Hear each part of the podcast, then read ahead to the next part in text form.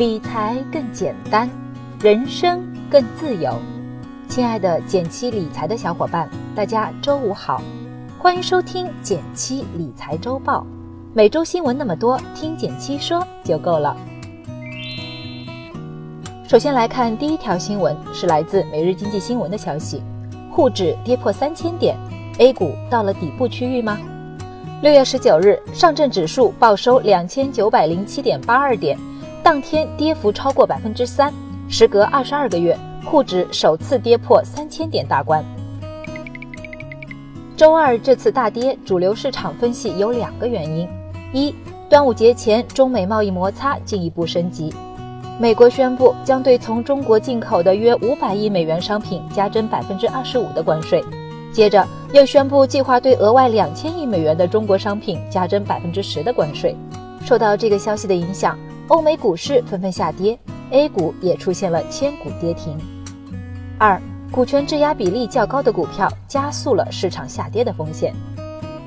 股权质押是指大股东向金融机构借钱，同时用手里的股票做质押，这样金融机构可以更放心的借钱。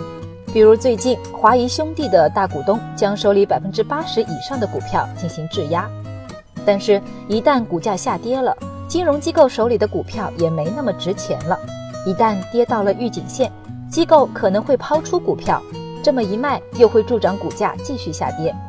面对这两天的大跌，我有以下几个建议供大家参考：一，通常股权质押比例越低，相对越安全。所以，对于那些质押比例高于百分之五十以上的股票，我们还是要警惕风险。具体你可以通过上市公司的年报查询到相关信息。二，不要把短期的钱投入股市，要用长期不用的闲钱，这样你才能保持一个良好的投资心态，不会因为大跌而恐慌。三，对定投指数基金的人来说，市场大跌意味着我们用同样的钱能买到更多的基金份额。目前来看，现在这个时候不妨考虑谨慎加仓。第二条新闻是来自网易财经的消息：八百亿网贷平台暴雷，上海金针以非法集资立案。端午节期间，号称交易量八百亿规模的网贷平台唐小森暴雷。目前，唐小森母公司资邦金服已被警方查封。最近，网贷行业频频出现负面消息。被称为四大高反平台中的唐小森、联币金融接连暴雷，出现兑付困难的情况。其他两家是钱宝、亚唐金融，在今年也均被公安调查。所谓的高返，就是给投资人很高的现金返利。像唐小森曾做过一个活动，新用户投一百块，一天就能赚五十，再加上邀请人的分成，平台付出的成本超过百分之五十。而平台对投资项目的披露却非常模糊，涉嫌非法吸收公众存款。不仅是这些高反平台，据网友统计，端午后有超过二十家小型网贷平台也被爆出提现困难或启动清盘的情况。如果你不幸踩雷，请一定要及时保存投资资料，及早报警。如果你在投网贷，也要谨慎选择平台，比如你可以多关注平台的一评级信息。在网贷之家、网贷天眼等第三方评级机构的评级排名如何？二、是否有银行存款？如果没有，平台有机会直接接触资金，要尽量避免投资。三、借贷合同有没有写清借给了谁，借去做什么用？四、保障措施如果违约了，谁来赔？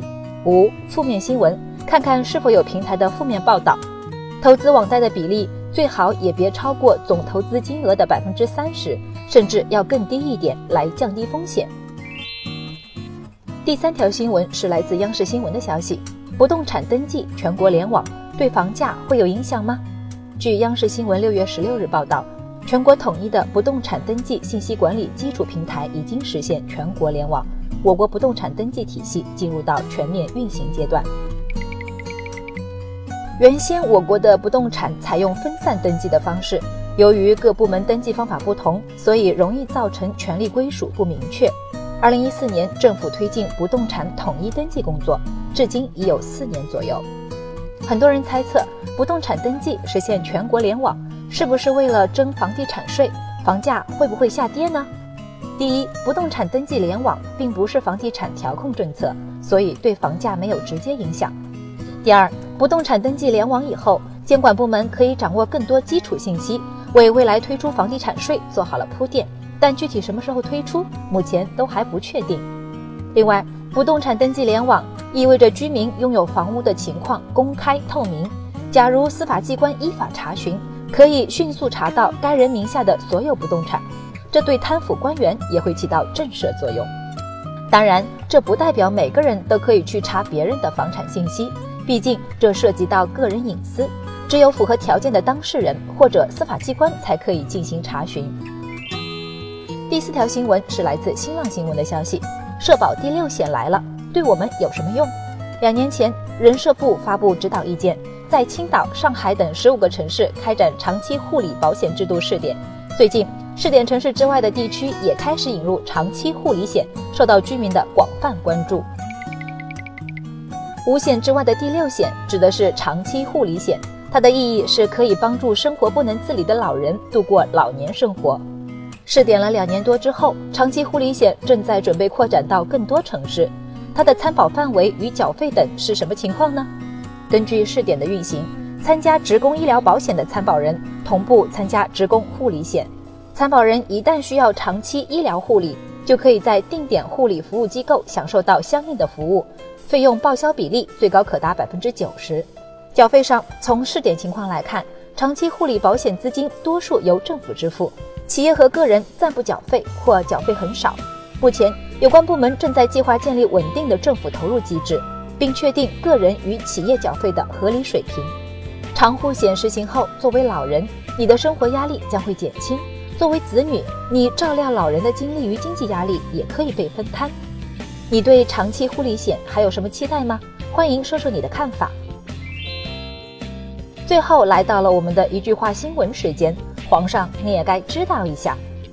来自中国经济网的消息，六月二十日，国务院再次提出通过定向降准措施降低小微企业融资成本。有专家认为，降低存款准备金率会缓解市场的资金紧张，有利于股市的稳定。来自每日经济新闻的消息，根据美国财政部六月十五日披露的最新数据，共有十九个国家在四月份抛售了美国国债。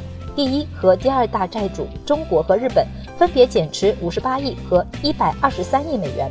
俄罗斯在一个月内将手头持有的美国国债抛售了一半。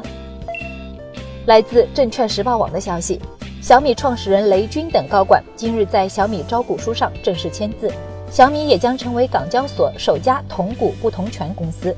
在此之前，小米暂时取消了向 A 股发行 CDR 的计划。